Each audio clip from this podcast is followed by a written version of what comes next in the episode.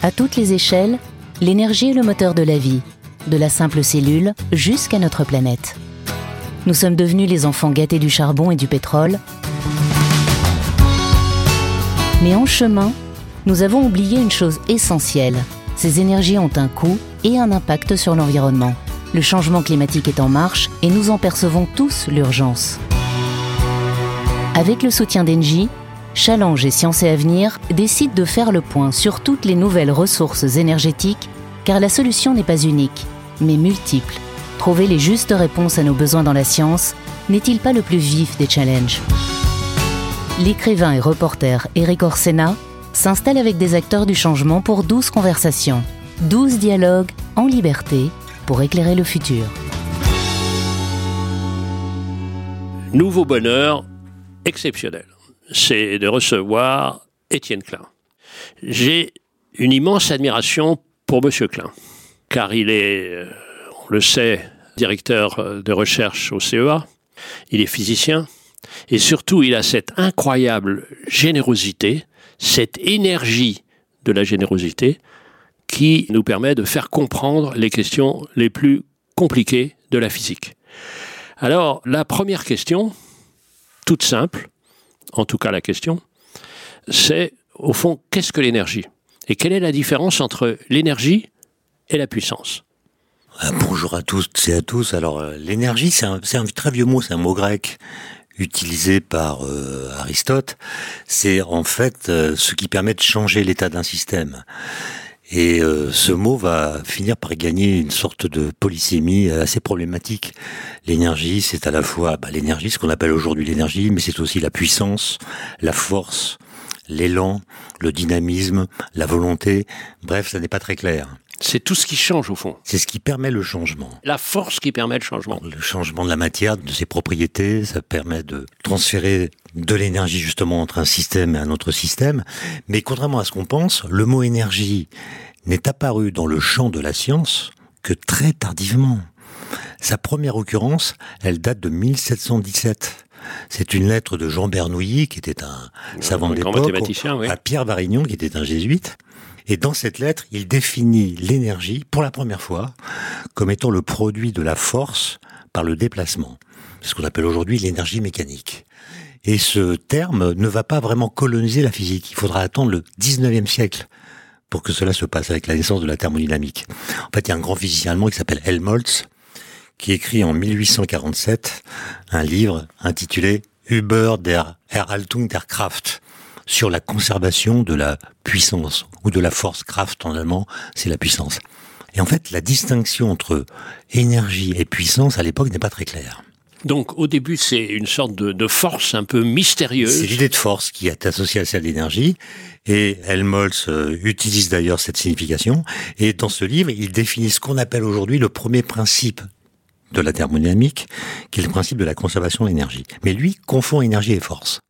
Et c'est seulement en 1884 qu'un physicien bien connu, Max Planck, qui est le futur fondateur de la mécanique quantique, qui a fait sa thèse de doctorat sur euh, l'entropie, le concept d'entropie en physique, va publier un livre qui reprend le même titre que euh, Helmholtz à un mot près, Über der Erhaltung der Energie, sur la conservation de l'énergie.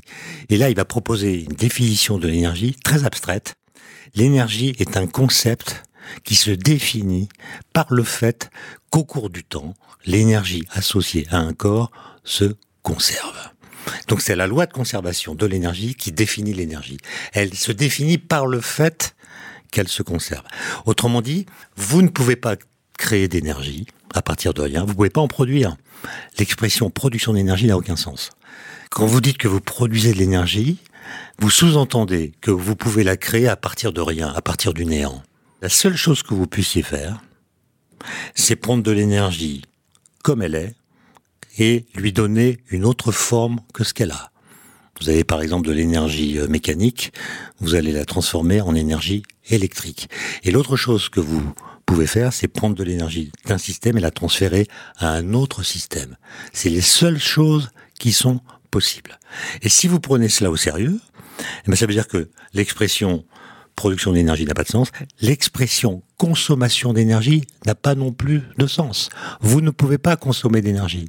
Quand par exemple vous mettez un litre d'essence dans votre euh, réservoir de voiture, vous roulez. Au bout d'un certain temps, votre essence a disparu, votre réservoir est vide. Vous dites, j'ai consommé de l'énergie. Non, vous avez consommé de l'essence. Mais l'énergie qui était dans l'essence, elle a servi à déplacer votre voiture, énergie mécanique. Les pneus en roulant euh, ont chauffé la route, chaleur, et puis euh, vous avez peut-être allumé vos phares, etc. Vous avez donc produit de l'énergie lumineuse, et puis vous avez chauffé l'air. Mais à la fin, il y a exactement autant d'énergie qu'il y en avait dans le litre de pétrole que vous avez consommé. Ce que vous avez consommé, c'est pas du tout de l'énergie, vous n'avez pas consommé d'énergie, vous avez créé de l'entropie. C'est-à-dire vous avez pris de l'énergie sous une forme très ordonnée, c'est le cas de l'énergie qui est dans un litre de pétrole, et vous l'avez dispersée en chaleur. Vous avez créé du désordre sans consommer d'énergie. Alors, est-ce que une analogie peut venir, elle est vraie ou fausse, avec euh, Lavoisier sur la chimie? Rien ne se perd, rien ne se crée, tout se transforme. Oui, Est-ce que, c'est un peu la même chose en termes de chimie? pensez, à la, pensez plutôt à la masse. Oui, justement. Et la masse ne se conserve pas. Hein. Juste, oui, c'est ça. Euh, c'est l'énergie qui se conserve. Oui. C'est l'énergie qui se conserve. Et ça, c'est vraiment quelque chose de fondamental. Et l'énergie ne doit pas être confondue avec la puissance. Souvent, dans notre façon de penser, on les confond. Par exemple, pour nous, le TNT, c'est le symbole de l'énergie. Hein, c'est un explosif. Et bien, en fait, dans un kilo de TNT, il y a dix fois moins d'énergie que dans un litre de pétrole. En fait, le TNT devrait être le symbole de la puissance, c'est-à-dire de la vitesse avec laquelle se libère l'énergie. Ça explose, alors que le pétrole, lui, il brûle lentement, et donc il a beaucoup d'énergie, mais il délivre peu de puissance. Alors, la puissance, c'est la vitesse à laquelle se disperse l'énergie. C'est le débit de l'énergie. La puissance, on la mesure en watts, et l'énergie, on la mesure en joules. L'unité pour l'énergie qu'on utilise et qu'on voit d'ailleurs sur nos factures EDF, c'est le kilowattheure. Kilowatt, 1000 watts, c'est de la puissance. Multiplié par des heures, par du temps, donc c'est une puissance multipliée par du temps, c'est une énergie. En fait, le corps humain, il a besoin chaque jour, pour nourrir son métabolisme, pour fonctionner en fait, de 2,5 kWh. Et donc on, acquiert cette énergie par les repas. Un bon repas, c'est un kWh. Le déjeuner, le dîner, le petit déjeuner, ça fait 2,5 kWh. Un kWh, pour donner un ordre de grandeur et une analogie, c'est l'énergie cinétique d'un camion de 10 tonnes qui roule à 100 km heure. Donc quand vous voyez un camion de 10 tonnes rouler à 100 km heure, dites-vous c'est l'équivalent d'un repas en énergie. D'où l'impression que ça peut peser sur l'estomac. le poids lourd, comme on dit. et l'énergie qui est nécessaire pour, euh, par exemple, escalader le Mont Blanc, c'est aussi un kilowattheure. Il faut un bon repas pour escalader le Mont Blanc. Ou plutôt, quand on escalade le Mont Blanc, on consomme l'énergie d'un bon repas. Notre corps, en fait, il a besoin d'une puissance de 100 watts. D'ailleurs, quand vous prenez 100 watts, vous multipliez par le nombre de secondes qu'il y a dans une journée, ça vous donne 2,5 kWh. Donc c'est la puissance que consomme en fait notre métabolisme. Il y a 70 watts pour le corps, 30 watts pour le cerveau qui est privilégié. C'est pour ça que, par exemple, quand vous avez euh, froid aux mains en montagne, la première chose à faire, c'est de mettre un bonnet plutôt que des gants. Parce que quand il fait froid, comme votre cerveau est privilégié, toute la chaleur qui est dans vos mains va remonter au cerveau qui va recevoir l'énergie qui lui manque. Et donc le fait de mettre un bonnet, ça vous permet d'avoir moins froid aux mains. Ensuite, vous pouvez mettre des gants, c'est pas inutile, mais et donc euh, une bonne façon de voir et de mesurer comment nous vivons, c'est de calculer chaque soir l'énergie totale qu'on a consommée, non seulement pour se nourrir, mais aussi pour se déplacer, s'éclairer, se chauffer. Alors ça, c'est un calcul euh, qui peut dépendre des, jours, hein, j'imagine. Hein. Oui. Vous avez donc une énergie totale vous l'écrivez en kilowattheure et vous divisez par 2,5. Ça vous donne le nombre d'esclaves énergétiques pour reprendre une expression qu'utilisent certains, qui ont travaillé pour vous. C'est des machines. Oui. Par exemple, votre micro-ondes, votre voiture ont travaillé pour vous. Et quand on fait le calcul, on s'aperçoit pour un Français en moyenne, c'est à peu près 200 esclaves énergétiques. C'est comme s'il y avait 200 personnes fictives qui avaient travaillé pour nous en donnant à notre usage l'énergie de leur corps. Alors comment est-ce que vous voyez, vous appréciez les discussions actuelles, les projets, les retards sur ce qu'on appelle la transition énergétique? Comment est-ce que vous voyez ça? Eh bien moi je dis qu'il y a une ambiguïté sémantique, parce que dans la langue française, le sujet du verbe changer, c'est ce qui change pas quand on dit qu'il change. Par exemple, les Grecs avaient vu un paradoxe entre la notion d'identité et la notion de changement. Ils disaient, bah, si une chose a changé, c'est qu'elle n'est plus identique à elle-même, et si elle reste identique à elle-même, c'est qu'elle n'a pas changé.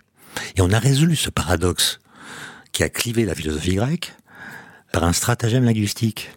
Quand vous dites que X a changé, X est un monsieur, euh, un objet, à la fin du changement, vous avez toujours affaire à X. X en tant que sujet n'a pas changé. Ce qui a changé, c'est une propriété de X. Si vous dites que monsieur Bidule a changé, eh bien, vous voulez dire qu'en fait, c'est sa coupe de cheveux, son tour de taille peut-être qui ont changé, mais c'est toujours monsieur Bidule. Autrement dit, quand on dit que X a changé, on veut dire qu'à la fin du changement, on a toujours affaire à X. Autrement dit, un changement n'est pas un remplacement. X n'est pas devenu Y. Quand on parle de transition énergétique, on sous-entend qu'il y a un changement qui doit se produire. Et tant qu'on n'a pas dit ce qui doit rester invariant dans le fait qu'il y ait une transition, on n'a pas précisé les choses. C'est une transition qui oblige à modifier quoi et qui va conduire à conserver quoi? Est-ce qu'on veut conserver notre mode de vie, par exemple?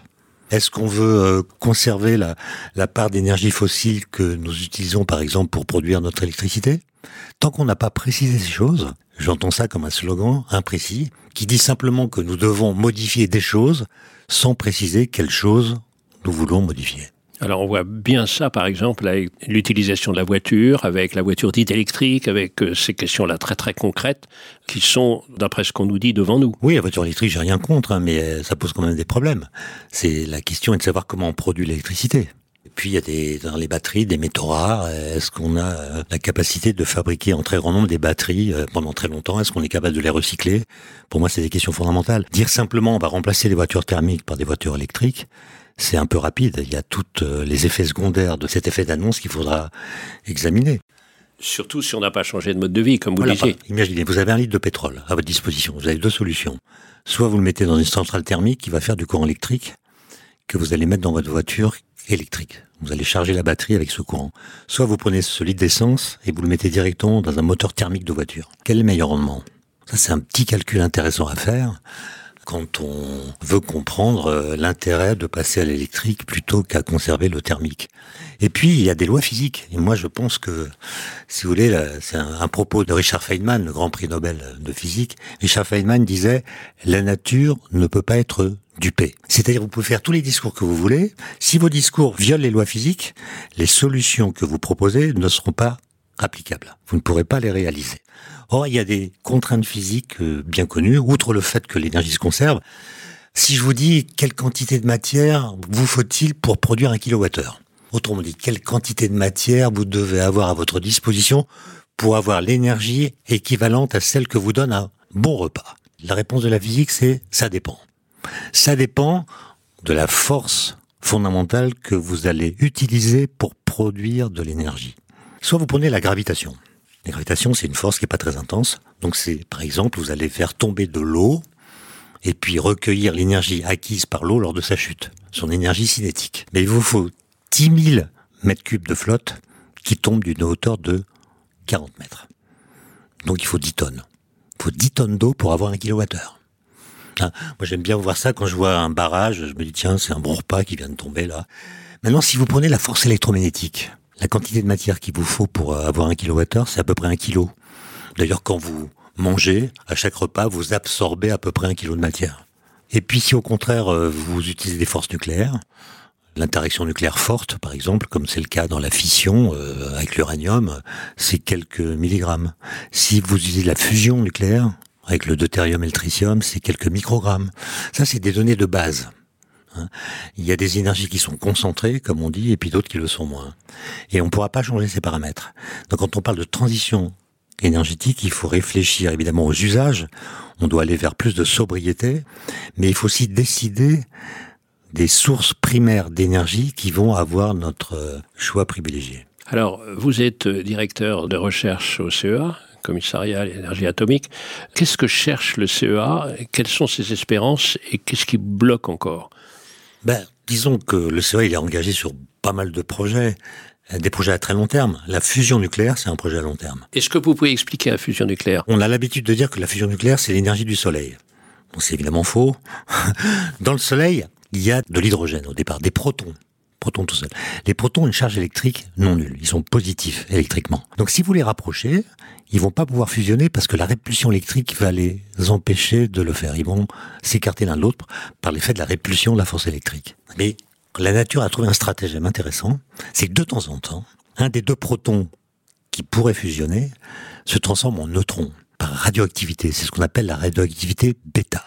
Et en fait, si un des deux protons devient un neutron, le neutron étant neutre, il n'y a plus la répulsion électrique. Et donc, ils peuvent fusionner et faire ce qu'on appelle un noyau de deutérium constitué d'un proton et d'un neutron. Et ce processus de transformation d'un proton en neutron, il est très rare. C'est pour ça que le Soleil met des milliards d'années à brûler son hydrogène.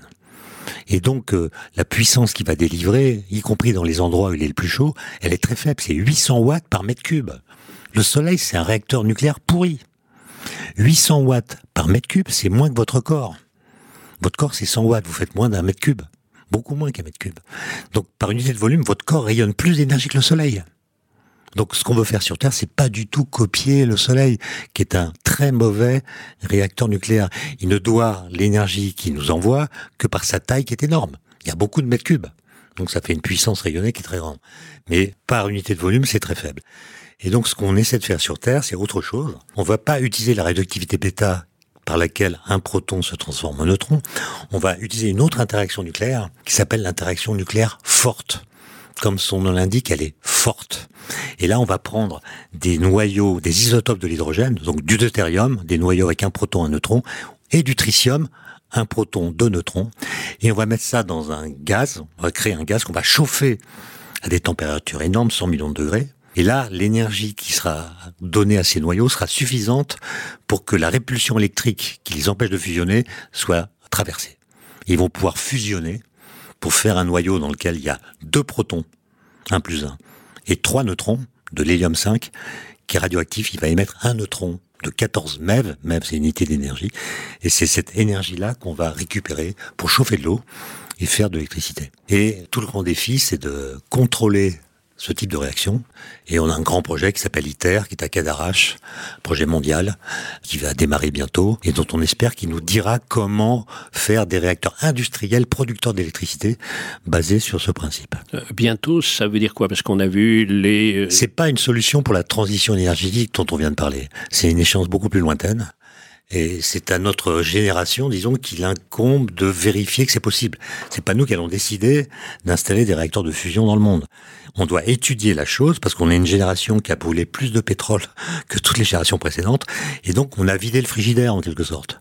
Et quand un ami vous prête un appartement, euh, si le frigidaire est plein quand vous arrivez, et si vous le videz pendant votre séjour, la moindre des politesses, c'est d'aller faire des courses pour que quand il récupère son appartement, il ait de quoi manger. C'est la responsabilité de notre génération d'étudier des processus qui permettront aux générations futures d'avoir une consommation, entre guillemets, d'électricité proche de la nôtre. Vous êtes président de la République. Quel programme vous lancez pour euh, ce qu'on appelle faussement transition énergétique? Première chose, j'impose à la télévision, à tout moment de la journée, des cours sur le concept d'énergie. Ça, on est bien d'accord. Le jugement de nos concitoyens sur l'énergie dépend du halo symbolique associé aux différentes énergies. C'est une expression d'un philosophe des techniques qui s'appelait Gilbert Simondon. L'idée que c'est les récits dans lesquels on insère les technologies, ou les énergies en l'occurrence, qui déterminent le jugement comportuel. Il y a un halo symbolique du nucléaire, il y a un halo symbolique de l'éolien, de l'hydraulique, du renouvelable, etc. Et une fois que vous êtes convaincu que c'est la bonne énergie, vous n'avez plus besoin d'être compétent. Autrement dit, quand on discute d'énergie, il y a une sorte de décorrélation entre la militance et la compétence.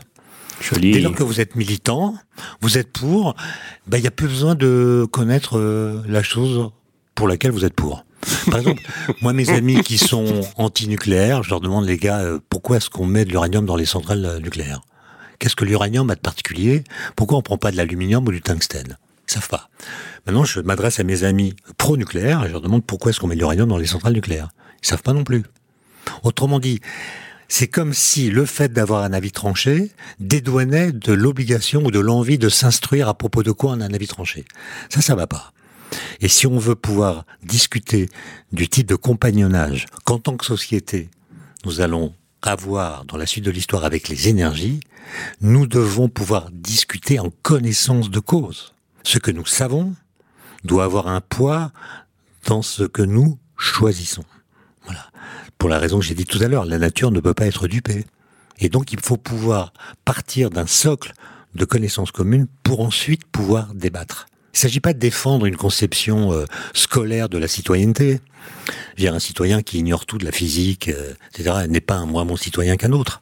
Mais quand il s'agit de débattre de questions qui ont une composante scientifique importante, je pense qu'il faut commencer par partager des connaissances avant de débattre. Merci Étienne Klein. Est-ce que vous avez, dernière question, est-ce que vous avez un programme qui permet de changer une curiosité, en l'occurrence la mienne, en intelligence? En l'occurrence la vôtre